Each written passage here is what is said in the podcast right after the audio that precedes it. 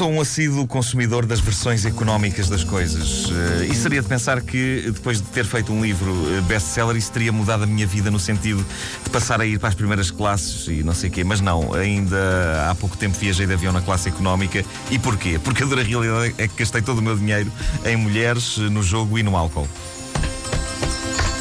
Na verdade não foi, mas acho que dá um certo glamour eh, artístico inventar esta história, não é? Possivelmente ainda posso acrescentar uh, as, uh, as drogas. Mulheres, jogo, álcool e drogas. A típica história de desgraça artística. Aconteceu-me. Mulheres, jogo, álcool e drogas, tudo ao mesmo tempo. Tudo ao mesmo tempo.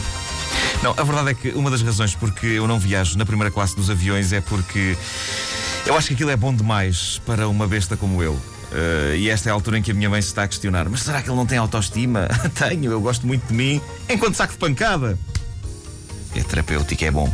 A minha experiência em primeiras classes envolve barracas tremendas. O stress de estar à altura, uh, de estar sentado naqueles lugares, o olhar de desconfiança de pessoas da tripulação, do estilo: o que é este cabeludo t-shirt está a fazer aqui?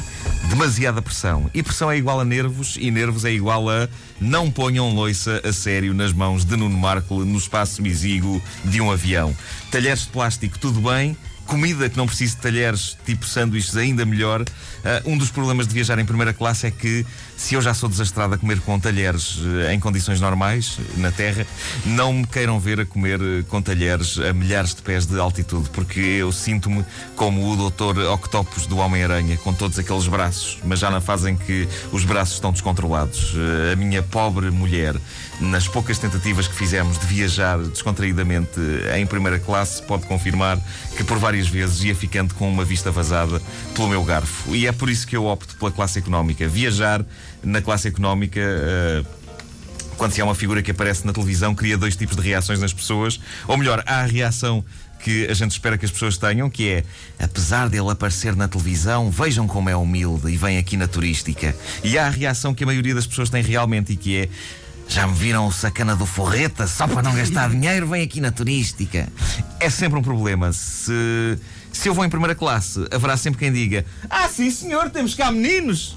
Sim, senhor, só porque aparece na televisão num programa que já não nem sequer está a dar e que dava a uma da manhã num dia de semana, acha que já não pode misturar-se com o povo. Sim, senhor, sim, senhor, mas pronto, eu viajo na classe económica e há observações que têm de ser feitas sobre viajar na classe económica, nomeadamente no que diz respeito à comida. Não. Não. A comida na classe económica. Eh, eu acho que a comida na classe económica pode resumir-se a uma simples frase e que é a seguinte: O que é aquilo? Uh, tomemos como exemplo as uh, refeições servidas nos aviões portugueses nas viagens que fiz há pouco tempo.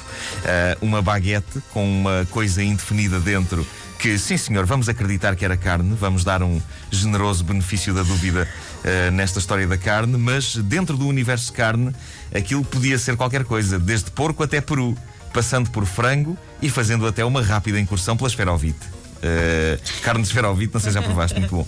Em cima, dois ou três cogumelos, e por cogumelos, entenda-se não aquela coisa que se come, mas aquela coisa que brota em lugares úmidos, como caves ou sovacos mal lavados.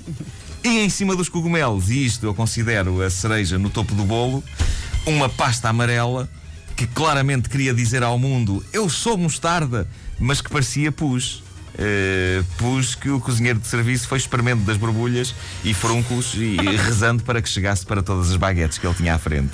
Nojo. E esta é a velha questão. Tudo o que é económico uh, neste país tem de ser mau. Eu imagino o recrutamento dos cozinheiros para a confecção de comida para aviões. Para a primeira classe temos um chefe internacional a criar uh, suculentas receitas de bifes e peixes e pudins e para a económica, temos, temos um tipo que apanhámos na rua, uh, ao calhas, uh, a quem perguntámos se tem conhecimentos de culinária. E se ele disser que não, a gente contrata-o. Porquê? Porque é a classe económica. Logo, queremos que comam mal. Queremos que comam tão mal que da próxima vez que viajarem connosco vão querer desembolsar rios de dinheiro por um lugar na primeira classe só para poderem comer bem. Há uma tradição em Portugal no que toca à equação económico-mau, eh, que ultrapassa isto dos aviões. E uma área em que isso acontece com particular esplendor é na construção de bairros sociais. Uh, a lógica, uh, não sei se já reparaste nisto, mas a lógica consiste no seguinte: ok, vamos tirar estas pessoas das barracas onde vivem Mas vamos dar e vamos pô-las em prédios novos. Mas atenção, vamos pô-las em prédios novos Maus. feios, muito feios, para que não haja confusões, pessoal, ok? Vocês agora têm uma casinha, mas vocês são pobres, ok? E isso tem de continuar evidente para vocês e para o mundo, tá bom? Eu imagino os arquitetos que trabalham nos prédios sociais a levarem na cabeça, a dizerem-lhes: "Opa, o que é que vocês estão a fazer, pá? Isso está demasiado bonito, pá! Tirem isso! Mais, mais feio! Prédios mais feios! Mais... Que cores são essas? Tirem isso, pá!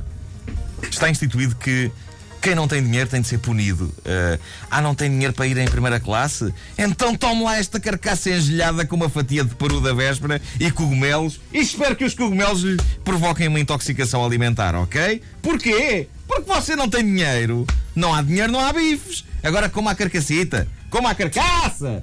Isso bem mastigado, pá! Coma a carcaça! Meia hora a mastigar cada bocado. De que é que se queixa? Refeição e pastilha elástica num produto só. Quem é amigo? Quem é? Hein? Quem é?